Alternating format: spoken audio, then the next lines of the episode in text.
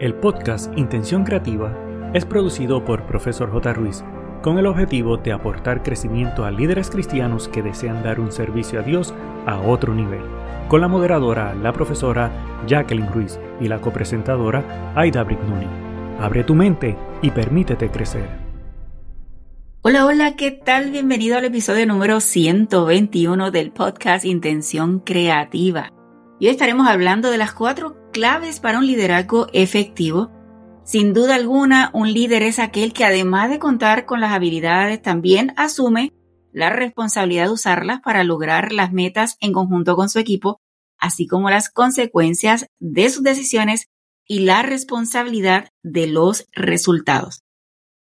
Además, el liderazgo efectivo es una cualidad que ha sido elogiada y buscada a lo largo de la historia desde tiempos inmemorables, líderes carismáticos y visionarios han surgido para guiar a las masas hacia un futuro mejor, ya que no solo se trata de ocupar una posición de autoridad, sino de inspirar, motivar y guiar a un equipo hacia el logro de objetivos compartidos. Soy la profesora Jacqueline Ruiz, tu anfitriona, y hoy te invitamos a ver las notas de este episodio para obtener un código promocional exclusivo para conseguir hasta dos meses gratis de servicio de podcasting en Limsy. Y debo mencionarte que realmente los precios y los planes que tienen son buenísimos, es basado en el uso, así que te animo a que puedas ir a las notas y averiguar y tener esta oportunidad de dos meses gratis en este servicio. Aprovecha que con el profesor J. Ruiz tienes siempre unos truquitos y unos tips adicionales. Yo soy Aida Brignoni, tu coanfitriona, y me place estar de nuevo contigo en otro interesante tema sobre liderazgo cristiano siendo efectivo. Qué alegría poder estar en tu espacio esta semana y te recuerdo que cuando concluyas a escuchar este podcast, por favor compártelo y así compartes la bendición. Y si te has perdido de algún episodio, solo tienes que buscarlos en cualquier plataforma de las redes sociales escribiendo arroba profesor J. Ruiz. Eso es así. Y el pensamiento para hoy dice, un buen líder puede dar forma a la esperanza. Un gran líder puede transformar la esperanza en realidad. Y esto lo dijo Nelson Mandela. ¡Wow! ¡Qué cita increíble! Esto ejemplifica la esencia de un liderazgo efectivo, la capacidad de convertir sueños en logros tangibles. Y a lo largo de este tema exploraremos los elementos claves que conforman un liderazgo efectivo y cómo su aplicación puede marcar la diferencia en cualquier ámbito. Mi querido amigo, eres un líder, un bueno o un gran líder, así que tienes que trabajar con esto y ver cuál de los dos estás trabajando. Bueno, Aidita, mi querido amigo, hoy en el dato curioso, ¿sabías eso que el saludo tenía un día especial? 21 de noviembre, si lo estás escuchando cuando se publica, se celebra el Día Mundial del Saludo como un elemento básico y fundamental en la comunicación entre las personas. Es una muestra de cercanía y cortesía que se practica en todo el mundo. En la actualidad, saludar a propios o extraños se ha tornado cada vez más inusual, se va haciendo cada vez menos frecuente recibir un hola o un buenos días al entrar a un ascensor o en la fila para comprar algo en el supermercado. Es por esto que este día está dedicado especialmente a rescatar este hábito, no solo por costumbre, sino para reafirmar y reavivar la convivencia humana en tiempos de crisis. También tenemos que reactivar la pérdida de valores y recientemente, por después de toda esta pandemia que hemos pasado, que nos afectó a todos por igual, luego de que 15 países se unieran en resaltar un día con este propósito, surgió el World Hello Day, para que el mundo celebre el saludo como una expresión y un símbolo de comunicación entre las personas, promoviendo la paz.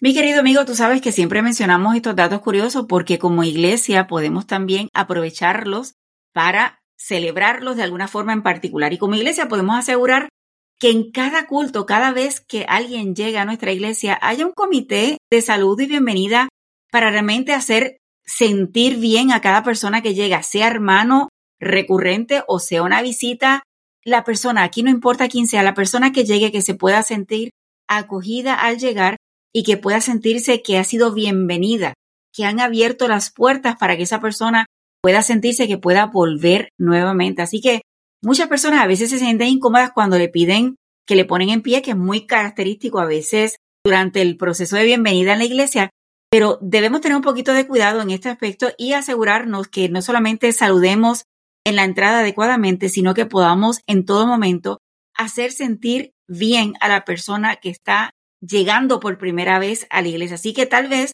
en vez de pedirles que se pongan en pie, lo que podemos hacer es tal vez decirle a cada persona que está en la iglesia, si, si usted ve a alguien que no conoce, salúdelo, que está a su lado, en vez de tal vez colocarlos de pie y hacerle pasar vergüenza. Yo creo que todos hemos pasado por esa experiencia, así que tratemos que las personas puedan sentirse acogidas y bienvenidas en todo momento.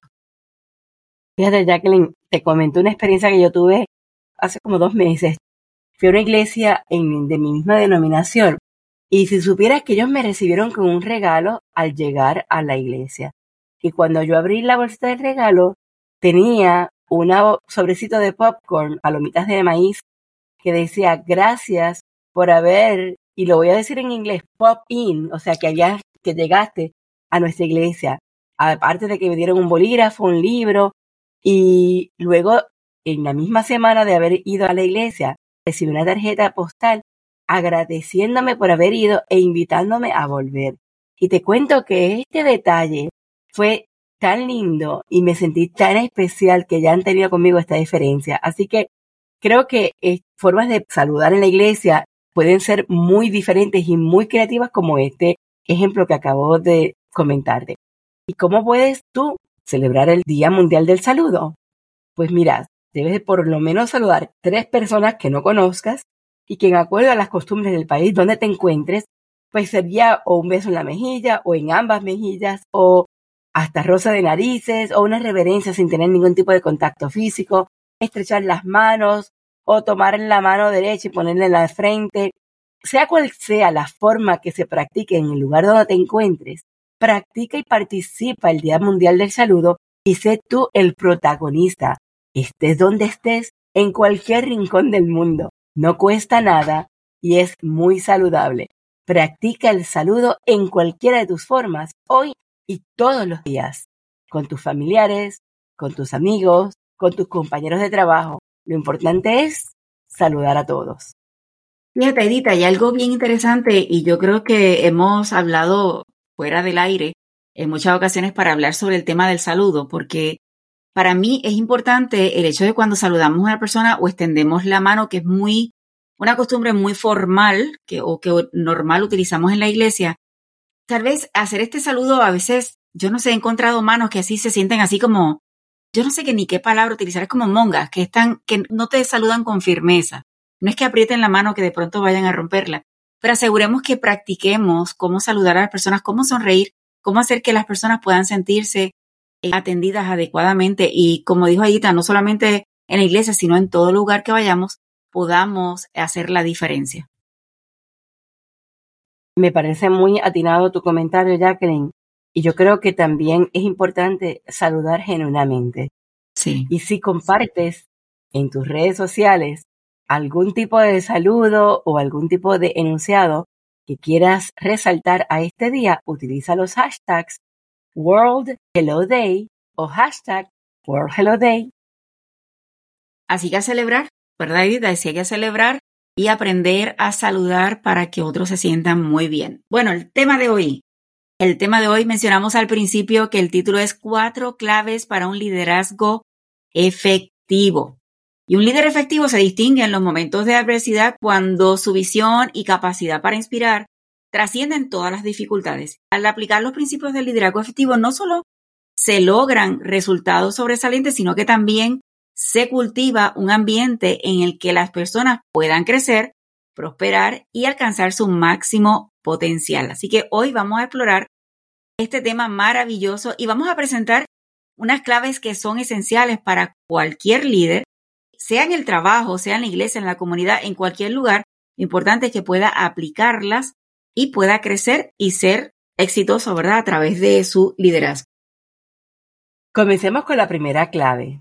La número uno es la autoconciencia. Y es que la autoconciencia es la base de un liderazgo efectivo. Puedes comprender tus propias fortalezas, debilidades y valores.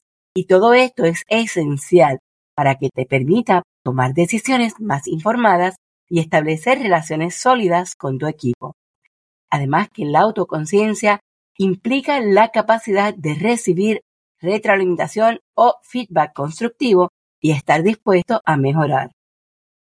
Aidita, si no sabemos qué tenemos, ¿verdad? ¿Qué fortalezas tenemos? ¿Qué debilidades tenemos que trabajar? Realmente no vamos a poder avanzar. Y la segunda clave, comunicación clara y empática. Esta segunda clave es la comunicación definitivamente esencial porque los líderes efectivos saben cómo transmitir sus ideas de manera comprensible y escuchar activamente a su equipo, asegurando que la forma en que hablamos, su equipo pueda entenderlo. A veces hablamos de una forma muy técnica que no necesariamente van a entenderlo. Hay que asegurarnos que sea lo suficientemente clara para que todo el mundo en cualquier nivel pueda entenderlo. Y la empatía es importante también porque los líderes que demuestran empatía crean un ambiente en el que sus colaboradores se sientan valorados y comprendidos, lo que mejora la moral y la productividad del equipo. Indudablemente, estas claves son interesantísimas. Y la número tres, delegar inteligentemente. Y es que la tercera clave para delegar inteligente es que los líderes, cuando son efectivos, saben que no pueden hacerlo todo por sí mismos y delegar las tareas adecuadamente y confiar, que yo creo que esto es la clave, que tu equipo es esencial para poder liberarte de tiempo y energía para tomar otras decisiones estratégicas es vital. Y cuando tú delegas, fomentas también el desarrollo profesional de los miembros de tu equipo, lo que a lo largo beneficia a la iglesia y a todo el entorno en general. Yo creo que es un aspecto que se le hace muy difícil a muchos líderes, este aspecto de, de delegar, porque muchos piensan que tal vez delegando están perdiendo el control o no lo van a hacer bien, pero realmente como líderes tenemos que enfocarnos en el proceso de mentoría y en el proceso de enseñar y de desarrollar estamos no solamente delegando, sino estamos desarrollando otros líderes, así que debemos tomarlo en cuenta. La clave número cuatro, visión y enfoque en el futuro, que definitivamente tiene como objetivo a largo plazo y trabajan hacia él de manera constante. Si vemos hacia dónde vamos con una visión clara, va a ser mucho mejor. Definir una visión inspiradora y comunicarla de manera efectiva motiva al equipo y les da propósito. Además, estar preparado para adaptarse a medida que surgen desafíos es totalmente crucial. Fíjate, hablando de qué líderes en la iglesia o en la Biblia se mencionan, creo que Moisés es un líder que podemos destacarlo porque desempeñó un papel fundamental cuando liberó al pueblo de Israel de la esclavitud de Egipto y en su guía a través del desierto hacia la tierra prometida. Creo que destacar a Moisés nos puede convencer de que el liderazgo se caracterizó por su dedicación a Dios y a su pueblo, su capacidad para tomar decisiones difíciles y su habilidad para comunicarse con claridad. Si buscamos en Éxodo 3 del 10 al 12, dice, ven pues ahora y yo te enviaré a Faraón para que saques de Egipto a mi pueblo, los hijos de Israel. Y más tarde dice, respondió Dios a Moisés, yo soy el que soy. Y dijo, así dirás a los hijos de Israel, yo soy, me envío a vosotros. Y añadió Dios, y así dirás a los hijos de Israel, Jehová, el Dios de vuestros padres, el Dios de Abraham, el Dios de Isaac y Dios de Jacob, me ha enviado a vosotros. Este es mi nombre para siempre. Con él se me recordará por todos los siglos. Creo que con esta cita, cómo empoderaría a Moisés a hacer lo que hizo, definitivamente la historia ya lo dice. Él demostró un liderazgo efectivo al responder al llamado de Dios y al liderar al pueblo de Israel con determinación y fe a lo largo de su travesía en el desierto. Su historia es un ejemplo inspirador de cómo un líder puede marcar la diferencia en circunstancias desafiantes. Y como mismo Dios utilizó a Moisés, también te puede utilizar a ti y a mí como líderes enfocados. Mi querido amigo, las cuatro claves fundamentales para un liderazgo efectivo, repasando autoconciencia, comunicación clara y empática, delegación inteligente y tener una visión y enfoque en el futuro, no solo te van a ayudar a ser un líder efectivo, sino que también contribuirán al crecimiento y éxito de tu equipo en la iglesia. Es importante destacar que el líder depende estrechamente de su reputación e influencia.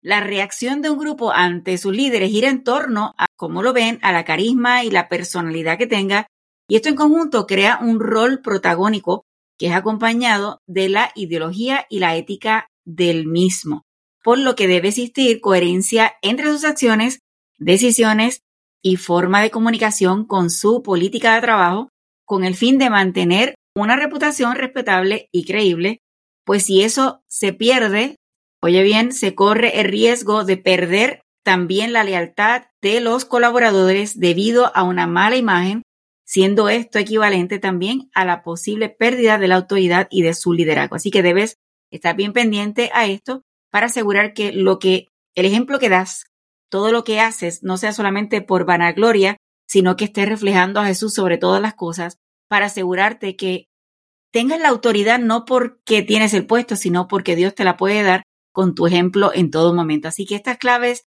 definitivamente no solo te van a ayudar a ser mejor en tu liderazgo, sino también te va a asegurar el crecimiento y la bendición para tu equipo en la iglesia. El liderazgo efectivo es un ingrediente crucial para el éxito en cualquier causa. Así que, en última instancia, recordemos que el liderazgo efectivo no solo se trata de logros personales, sino de elevar a otros hacia un futuro más brillante y prometedor. Gracias por sintonizar este episodio del podcast Intención Creativa. Ha sido un gusto de tu servidora Aida Brignoni y de la profesora Jacqueline Ruiz. El equipo de Profesor J. Ruiz agradece tu conexión y desea infinitas bendiciones para ti y toda tu familia. Importante, no olvides, número 1, hacer tu reseña y realizar la valorización de 5 estrellas. Número 2, activar el botón de suscribirte para que te lleguen las notificaciones. Número 3, hacer una toma de pantalla, compartirlo en tus redes sociales y con otros. Para conocer los servicios o seguir a la profesora Jacqueline Ruiz, escribe en tu navegador o red social arroba profesor J. Ruiz con doble S de sirviendo. Pero sobre todas las cosas, no te limites a nuevas oportunidades de aprendizaje. Recuerda que juntos podemos construir un legado de bendición.